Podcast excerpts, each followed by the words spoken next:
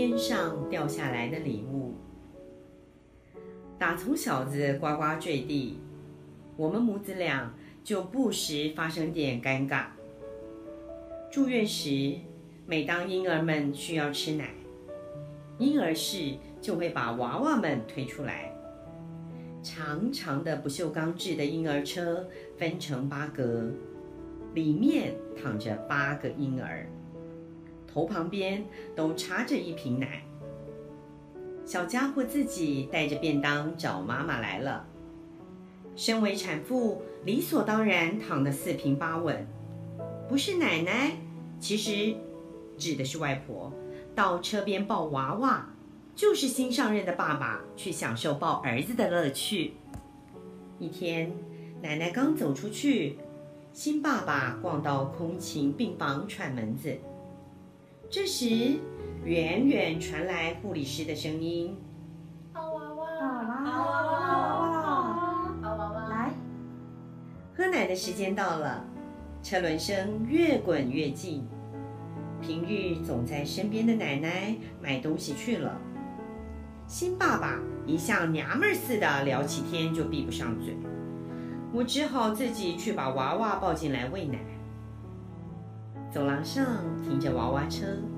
里面只剩两个婴儿，哪一个是我的呢？刚生的孩子长得一个样，霎时间有点乱了手脚，越看越慌，都包着一样的布。趴下脸仔细的瞧，嘿嘿，总算认准了。抱起来回病房，打开包裹的布，拿起奶瓶，摆好姿势。赫然发现，手环颜色是女孩的，赶紧跑出去，看到我儿子还孤孤单单的躺在车里，惭愧之心油然而生。哎，亲娘不认识自己的亲骨肉，怎么这笑话听着有点凄凉？说完，说娃娃喽。随着护理师渐小的声音，目送回婴儿室的孩子，心疼的有点胃抽筋。对不起啊，宝贝。虽然家里只增加一个新成员，但简直像进驻了一营的兵，全体动员，分工合作。爷爷其实是外公，负责煮奶瓶，给娃娃洗澡。奶奶负责喂奶、洗娃娃衣服，我呢负责坐月子。至于新手爸爸，从部队回来就是随时奉召的机动人员。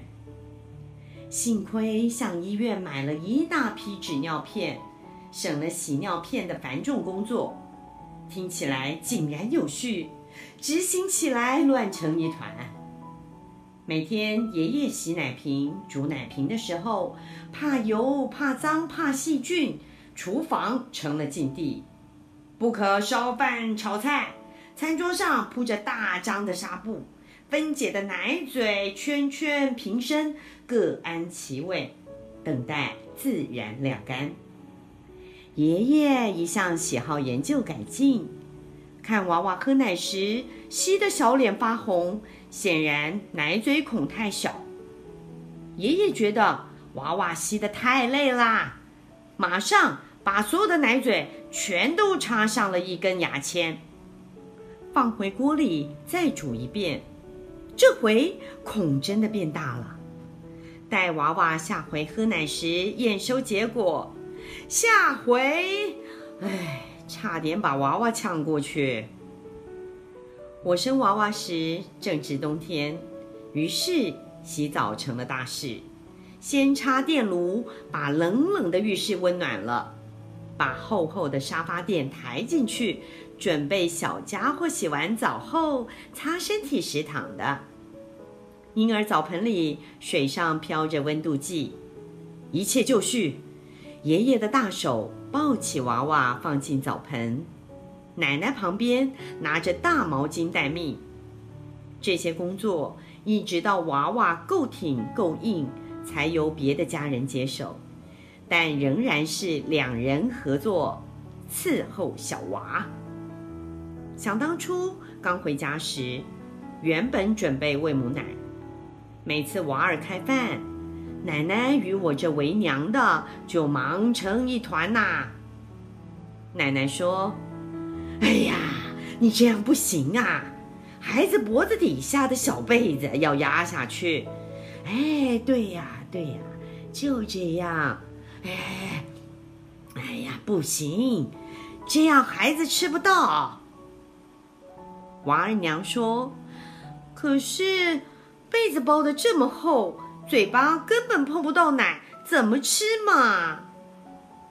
可怜的娃儿从小就知道混饭吃不容易，小脑袋瓜左寻右找。总与妈妈那飘着奶香的乳房擦嘴而过，小子也绝吃不着，努力找，好不容易对准了，吸不了两口，又出意外，奶头弹簧一样蹦出小嘴，差点就打到娃娃的小鼻子，嚎啕大哭，引来其他人，霎时间，喂母奶这隐私。就尴尬的成了公众事务，大伙儿七嘴八舌出主意，结论是新手妈妈太笨，这样下去不是办法。母牛公然篡了我的位，白天各司其职，相安无事，夜里喂奶这档事就完全由娃娃掌控大局。今天一哭。不管家里有几个大人，全都起床忙成一团。有一回寒流来袭，夜里寒气钻骨，爷爷一向既体贴又注意小节，怕我们冲的奶转瞬变凉，提了一个电热器对着放在桌上的奶瓶，等我给娃娃换了尿片，坐定，奶奶再把小家伙抱给我。嘿嘿，这下可以明白为何需要这么多人分工合作了吧？我伸手拿奶瓶，真的转瞬掉了，吸了热的玻璃奶瓶，烫得我一声惨叫。